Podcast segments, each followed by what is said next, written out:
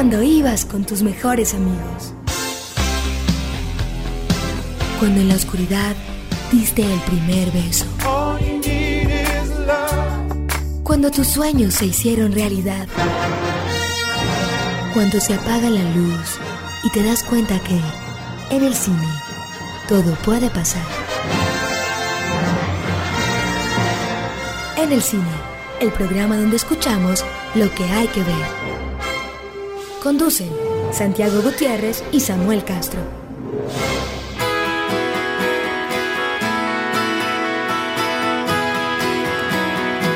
Bienvenidos a En el Cine, el podcast donde ustedes escuchan lo que hay que ver y donde Santiago Gutiérrez y yo pues intentamos conversar un poco sobre las cosas que valen la pena, que están en salas, que están en pantallas, que están en plataformas y donde discutimos y conversamos sobre esto que nos gusta tanto, que es contar historias eh, con imágenes. Buenas noches o buenos días, Santiago, ¿cómo vas?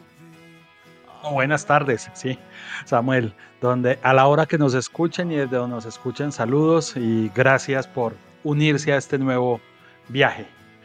Unirse a este, a este viaje, digamos, con imágenes que al que nos pueden escribir y decirnos qué piensan de él a en el cinepodcast.gmail.com o a nuestras cuentas de Twitter, la de Santiago, San Gutiérrez J, y la mía que es arroba Samuel Escritor.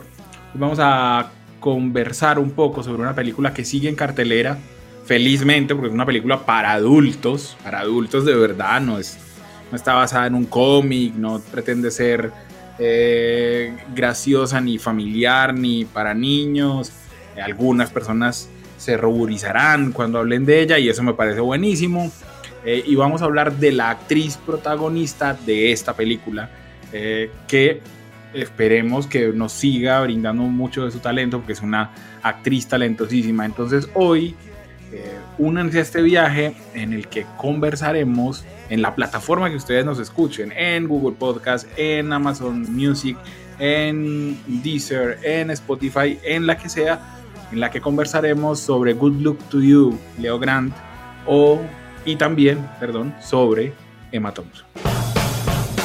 Un momento para que sepamos qué hay para ver, lo que se recomienda en el cine.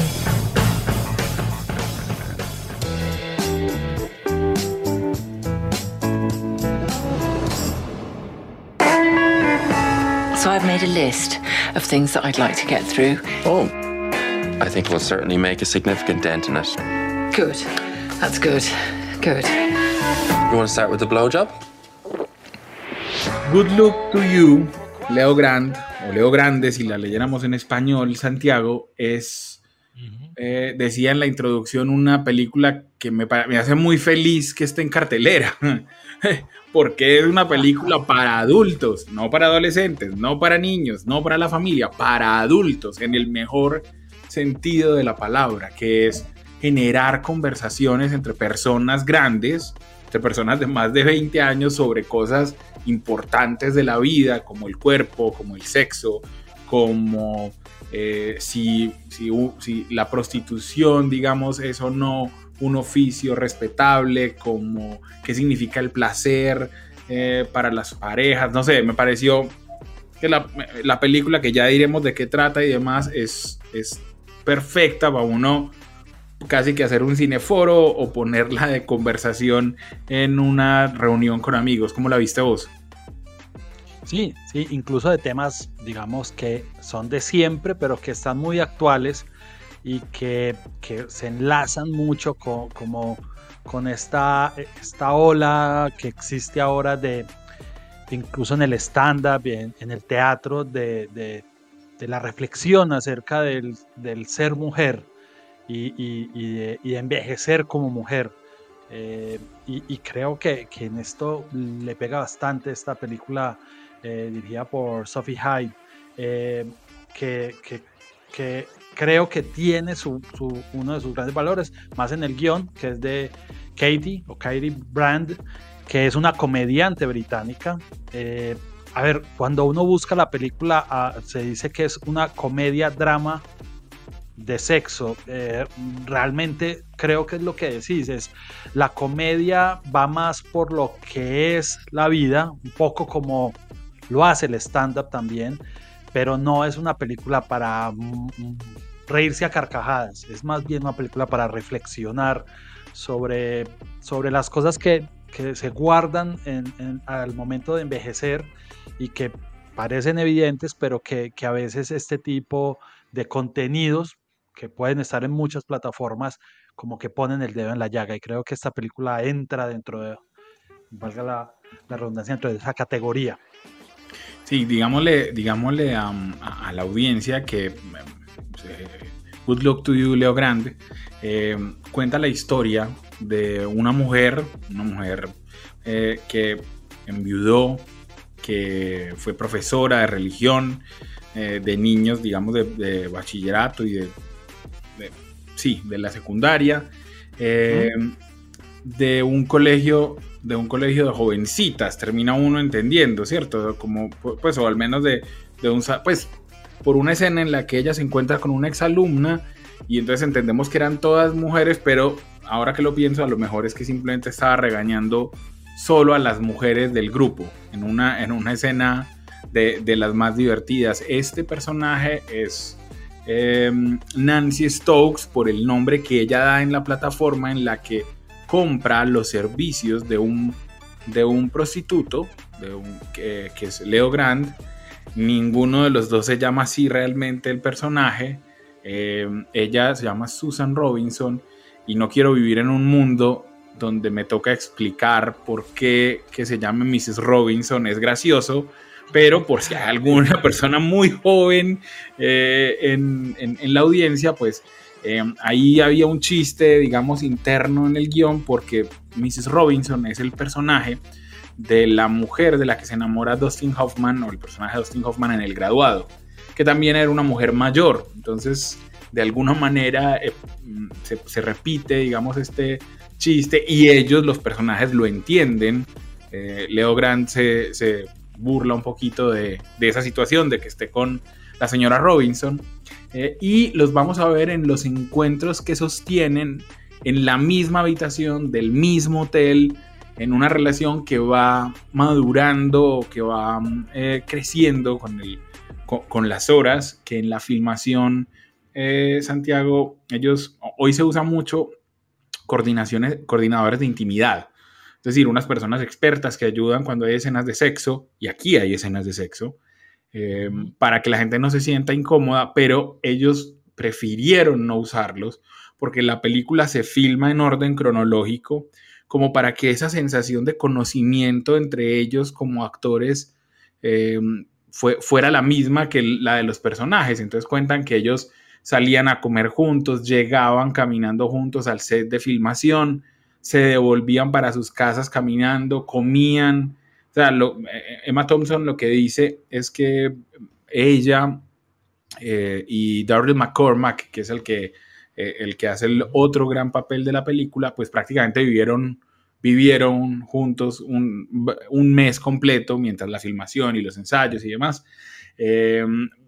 y que se hicieron muy amigos, muy íntimos. Y creo yo que eso se, se ve en la película porque hay una sensación de intimidad en ciertas escenas que es muy bonita, muy difícil de, lograr y que solo logra alguien con mucha confianza, porque realmente en algunas escenas Emma Thompson está desnuda o tiene, eh, aquí en este, en este podcast decimos tetas, pero pues, eh, que no, se vayan a escandalizar. Entonces, a veces eh, vemos, digamos, que, que mm, Emma Thompson no, tiene, no usa brasier, entonces el otro le está viendo las tetas y y, se las toca y hay em, un montón de conversaciones acerca de las distintas fantasías que el, que el, que el personaje de Nancy tiene para cumplir, porque finalmente mm, está contratando a Leo porque nunca ha tenido un orgasmo y porque su relación con su marido fue desde el punto de vista sexual muy insatisfactoria. Y eso es lo que genera, digamos, todos los dramas de una película que yo recomendaría a todo el mundo. ¿Cómo, ¿Cómo viste vos la relación de los actores? A mí lo que más me gustó de la película es la, eh, esa compinchería que se logra, pero también eh, los niveles actorales de ambos, que, que Daryl McCormack eh, los fanáticos de Peaky Blinders lo reconocerán por ser un personaje que salió en las últimas dos temporadas de la serie. ¿Cómo la viste vos? ¿O, qué, no te gustó también? Pues que no hemos hablado de lo que no nos haya gustado. Sí, no, a, a, mí me parece que es eficaz, actual, es una reflexión oportuna, es sensible, pero sin duda alguna, como estaba planteado tal como lo estás describiendo, es una película de actores. O sea, no podía ser de otra manera. Eh, Emma Thompson es soberbia. Eh, he visto que ya estás impulsando en redes sociales su, su clara posible nominación para, para, los Oscars este año y, y ya está en carrera. Pero te lo pregunto a vos, ¿no te parece, ¿no te parece merecida? o sea, ahí sí te lo digo yo. sí, sí, sí, es absolutamente soberbia. Creo que Emma Thompson se desnuda frente a la cámara. Primero lo hace eh, emocionalmente. emocionalmente y termina haciéndolo, eh, digamos, de manera literal. O sea, es, digamos, brillante como le da los matices a este personaje, las inseguridades en expresiones y en detalles. Me parece que Dari McCormack hace una...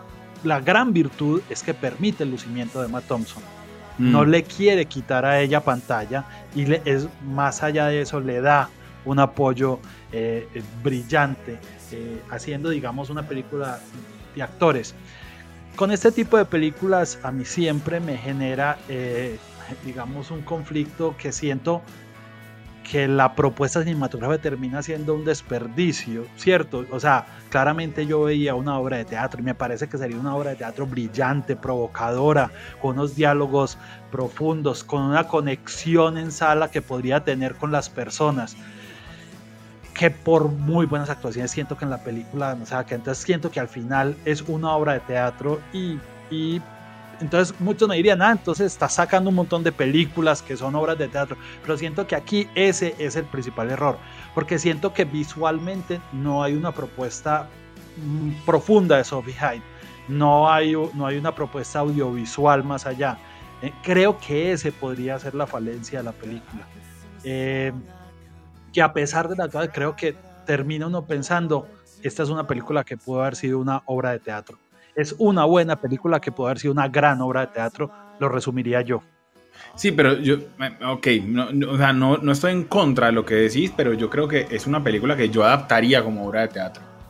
En, en, en, distintos escenarios con, con distintos pares de, de, actriz y actor joven. Eh, me, me, parecería muy bueno verla, digamos, eh, en, un, en, este papel que permitiría el lucimiento pues, de las actrices. Pero, pero lo que creo es que hay películas que sí, que, mejor dicho, ya hay otras películas, no vamos a mencionar acá, donde una pareja está en un cuarto todo el tiempo. Y esas películas suelen ser, o hasta ahora, muy aburridas. A mí me parece que hay una gran virtud en el guion de lograr que uno no sienta que la película es aburrida a pesar de que comparte el mismo escenario. Sí, no, no, no es... Eh, muy imaginativa visualmente, pero no creo que lo necesite mucho, la verdad. Eh, y, y, lo que sí me gusta es que es más recomendable que un berraco. O sea, vos la viste solo o acompañado, porque es una película que, que, que con, si uno la ve con la pareja, da para conversaciones, da, o sea, no sé, vos qué, ¿la viste solo o, con tu esposa? Yo la, vi, yo la vi solo, yo la vi solo, pero sí, totalmente de acuerdo. O sea, es una, es una conversación, incluso hay aquí un conflicto madre-hijo que también, tal vez podría ser incómodo, pero, pero toca, toca ahí, digamos, unos, unos callos, incluso en la relación madre-hijo incluso en eso que hablas de lo de la prostitución que lo mencionaste ahora, que por momentos al comienzo pensé que la película lo romantizaba, que era una romantización de la prostitución masculina, pero creo que va poniendo las cosas en su lugar también la historia y el guion, y completamente de acuerdo, es, es muy agradable el ping-pong de, de, los dos actores y el guion, que, que no, se, no se siente, se deja, se deja ver, a pesar de esa, esa, es la que estamos de acuerdo, esa poca imaginación al final visual que uno quisiera encontrar en una, en una propuesta cinematográfica. Sí, sí, eh, pero ah, hermano, en estos tiempos de, de, todas las películas hechas para adolescentes, no me importa mucho que la película parezca de pronto una, una película hecha para televisión cuando, cuando da para hablar, cuando, cuando de verdad está, está hecha para adultos, cuando, cuando el tema, porque aquí eh, Nancy muchas veces nos va a contar sus problemas con, como dijiste, con sus hijos, con, con, su esposo, y hay un humor negro que me gusta y, no sé, a, mí pues estoy de acuerdo con vos. Eh, para mí Emma Thompson es asombrosa en, lo que hace y en la propuesta y, y yo lo que les digo es, espero que la vean en cine y si no, eh, ahí mismo les avisaremos cuando esté en plataformas porque, porque no, hay, no hay muchas películas para adultos que no sean thrillers o que no sean dramas. Esta es una otra cosa, una película de dos personas adultas que cuentan sus vidas mientras tienen sexo y eso ya me parece eh, formidable como, como excusa. Y, y, para terminar, hablando del tema de Emma Thompson, y para abrir, para que hablemos un poco, abrir aquí el otro compás de, de este capítulo, a ver, Emma Thompson no necesita asumir este tipo de riesgos a, esta altura de su carrera, porque es una propuesta arriesgada de todas maneras para ella, porque se expone en muchos sentidos, pero lo hace, lo hace y, eso también lo convierte en una gran actriz.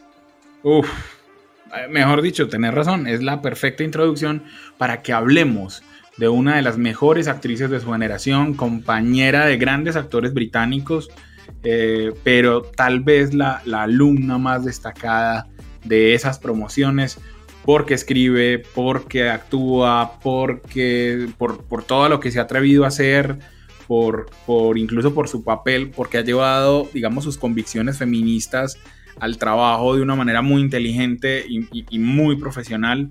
Entonces, dedicémosle un rato a conversar sobre la carrera de Emma Thompson.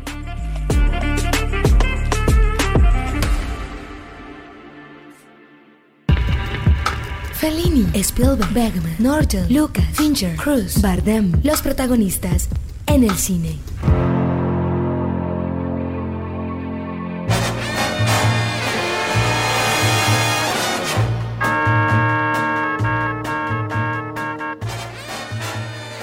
Santiago, eh, Emma Thompson, no, pues, o sea, si uno va a Cambridge, pues no es que sea una, no, no es que sea una persona, digamos, de bajos recursos, pero, eh, pero uno, uno dice, bueno, los papás, ambos eran actores, actor y actriz, entonces tampoco es que les sobrara muchísimo la plata, sobre todo porque además el papá se muere joven, eh, y eso, ella dice, eso partió, digamos, la la familia en varios pedazos. Eh, Emma, intencionalmente no voy a decir cuándo nació, pero nació un 15 de abril, eh, porque me gusta guardar eso, digamos, con, con, con las mujeres. Eh, nació un 15 de abril y decidió que su amor por las palabras la llevó, la, la debería llevar a estudiar un grado en, en, en, inglés, pues, o en idiomas, o en literatura, en este caso, porque cuando se estudia, se estudia idiomas, pues entonces se está hablando desde la escritura de, en el idioma y de la historia de los libros. Eh, eh, pero en Cambridge ella hace parte de un, de un, digamos, de un grupo que haya que se llama los Footlights, que es un grupo de estudiantes de teatro que hacen sketch, que arman obras, que es bastante profesional y que dio la casualidad de que en la época de Emma eh, pues tenía entre sus, sus, integrantes a Stephen Fry y a Hugh Glory. Hugh Glory, al que todos conocerán por Doctor House, eh, y que fue novio de Emma cuando estaban estudiando, ¿cierto?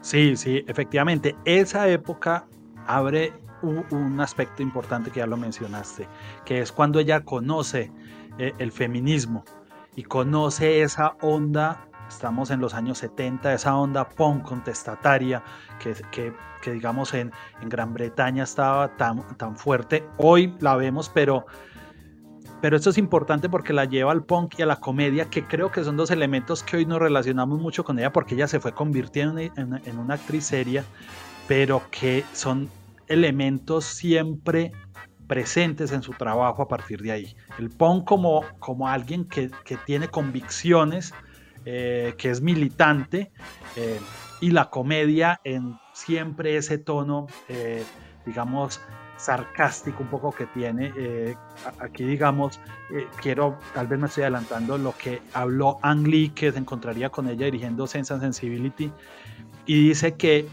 que, que Emma siempre pone un poco de esto en ella, de, esta, de este sarcasmo, que un poco, incluso en una película Jane Austen, se burla un poco, o Howard Zahn, en, se burla de la propia cultura, de esa propia clase acartonada británica de la que ella es parte. Entonces esos dos elementos que ella conoce ahí y, que empieza a desarrollar, como lo dice en Footlights, eh, este grupo de Sketch Comic, de hecho ahí empieza a ser un, primer show femenino, el The Woman's Hour, que, que le da los primeros premios y, es lo que permite que ella termine dando el salto inicialmente a la televisión.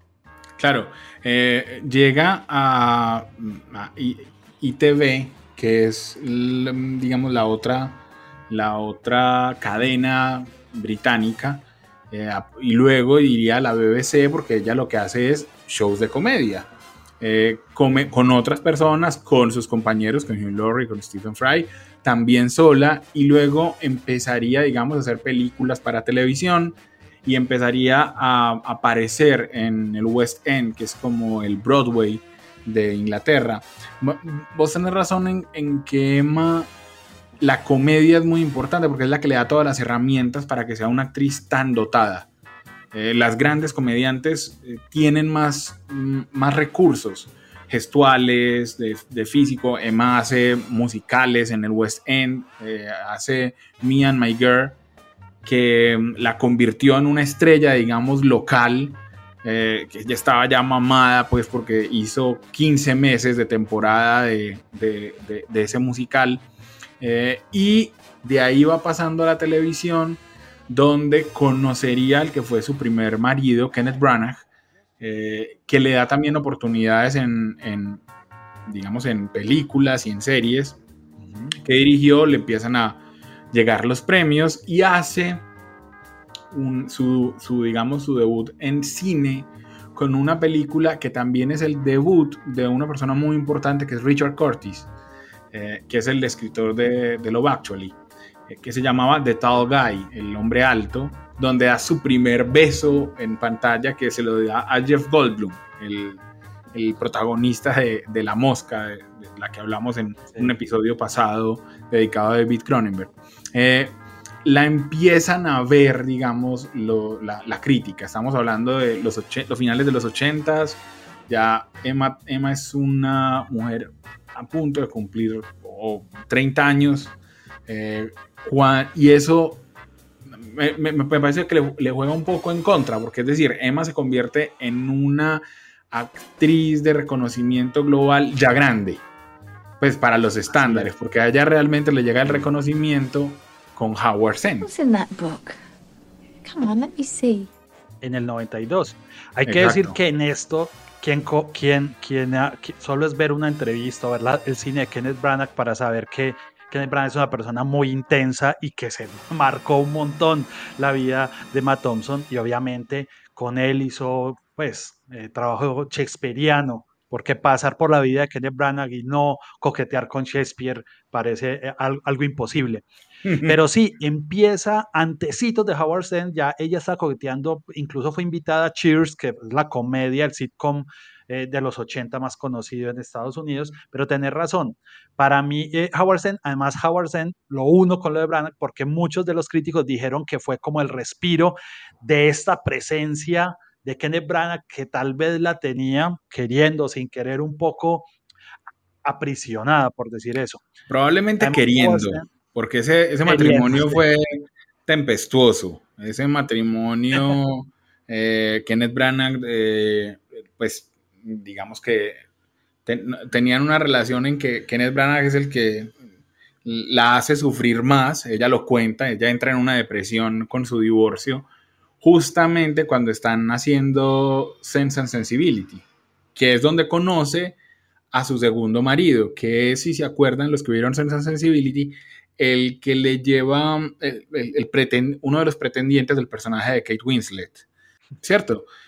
Sí, sí, sí, pero, te estás adelantando. A ver, sí, sí, sí, a Howard Sands. Exacto. sí. Tienes razón. Howard Sands fue un éxito inesperado. Nueve nominaciones al Oscar, gana el Globo, gana el BAFTA. O sea, la pone en el, en el digamos, en el lugar. Y, la, y lo enlaza con otra película que, de la que tampoco se esperaba y para muchos ha sido subvalorada, que es Lo que queda del día. Eh, ambos eh, compartiendo pantalla con Anthony Hopkins.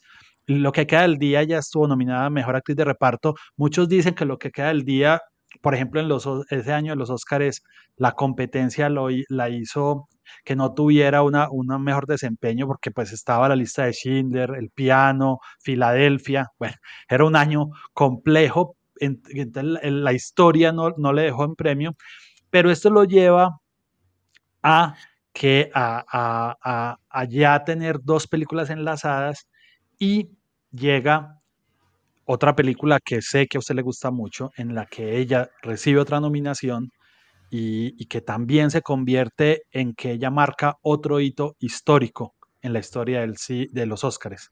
Sí, entonces hablemos de esa, de esa película un poquito para que digamos cómo fue este año loco para Emma Thompson de 1994. Hello. My name's Forrest, Forrest Gump. You were afraid to be my dad. I didn't want to get into trouble. You talking to me? You talking to me? Well, who the hell else are you talking? Talking to me? Películas para la casa en el cine. It was a time of innocence. No property, no law, just love. What should we call you? Call me Wales. Come on. Once upon a time, you dressed so fine. Threw the bumps of dime in your prime. Then you.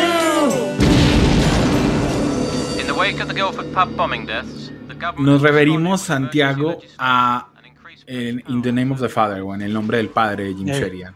Una, una película. Lo, siento, quien nos escuche se debe poner de pie en este momento, Samuel. Sí, sí, sí, sí, una de las consentidas de la casa, una de las consentidas. Sí, pero, pero es que es un peliculón muy bravo. Lo que pasa es que nosotros afortunadamente no conocíamos la historia, y nosotros me refiero al mundo entero. Es decir, nosotros no sabíamos quién era Jerry Conlon, ni teníamos muy claro cuál había sido su lucha. Entonces, claro, esta película tuvo eh, muchos problemas, por ejemplo, porque Gabriel Byrne, eh, que quería hacer en un momento, o sea, compra los derechos del libro de Jerry Conlon, que es una, un libro autobiográfico porque cuenta su propia experiencia, para hacer el Jerry Conlon, pero se queda como productor y luego se sale de la producción porque no estuvo de acuerdo con todos los cambios que, que tuvo la película para convertirse en, un éxito. Es decir, el, en la película cuentan la historia de un muchacho que lo llevan a la cárcel por hacer,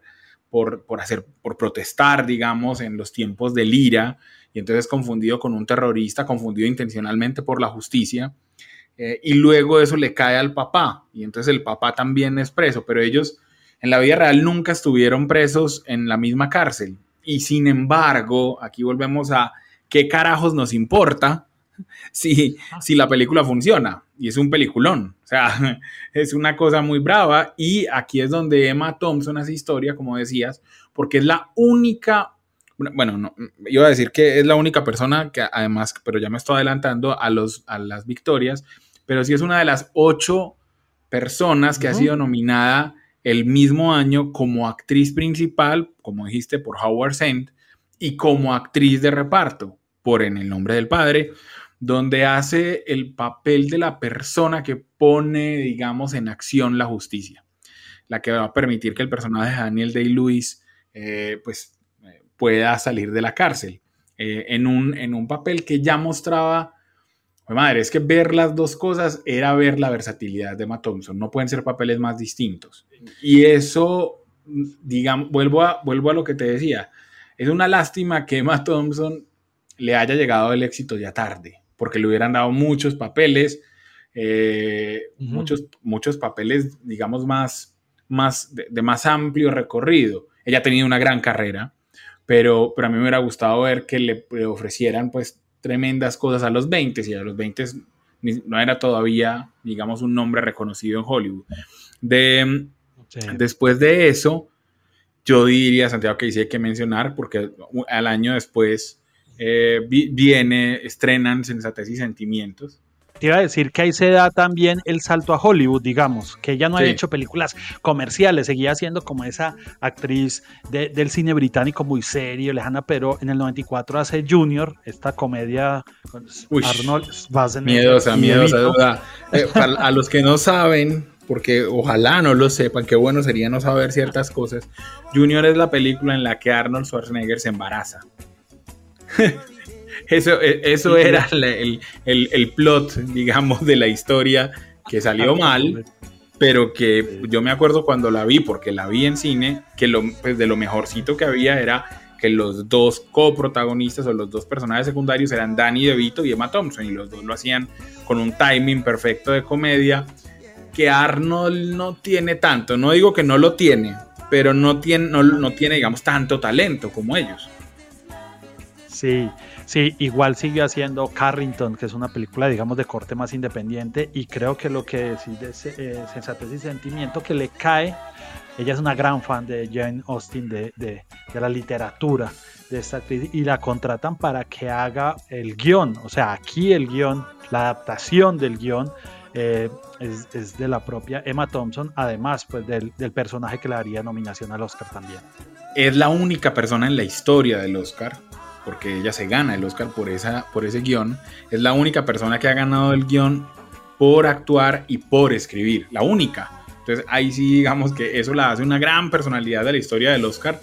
Eh, y ahí ya se veía ella mantendrá una amistad y, casi que una especie de protección sobre Kate Winslet.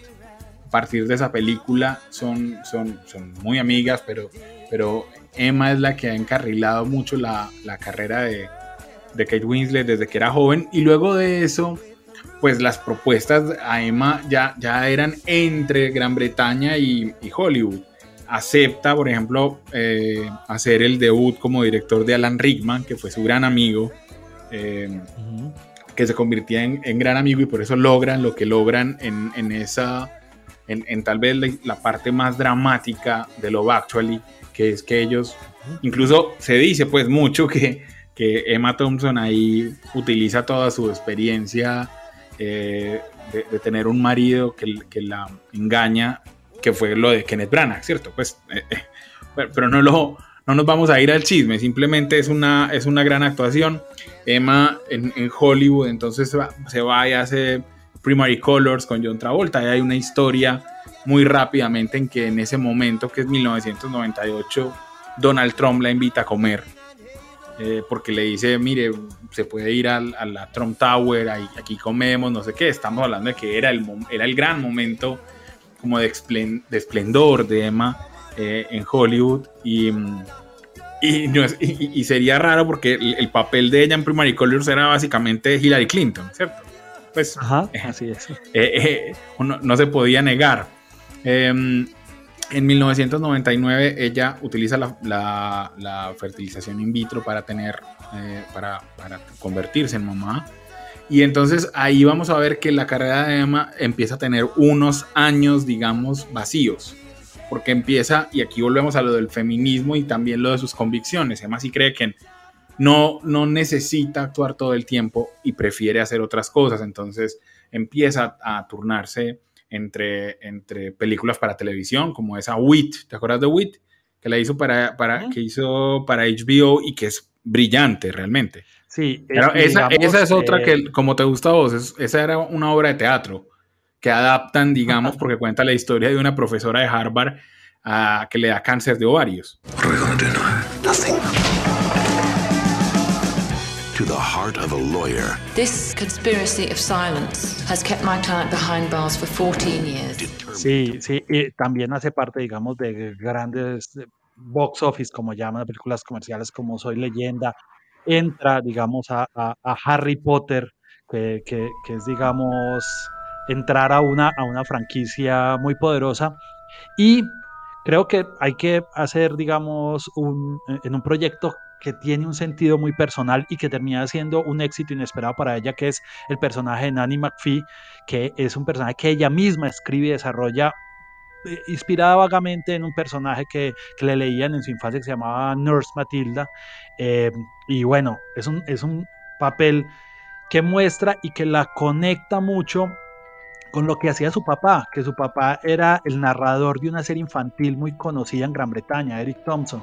Eh, y, creo que esta película tiene un lugar especial eh, eh, en, esta última etapa de este, de este siglo de Emma Thompson.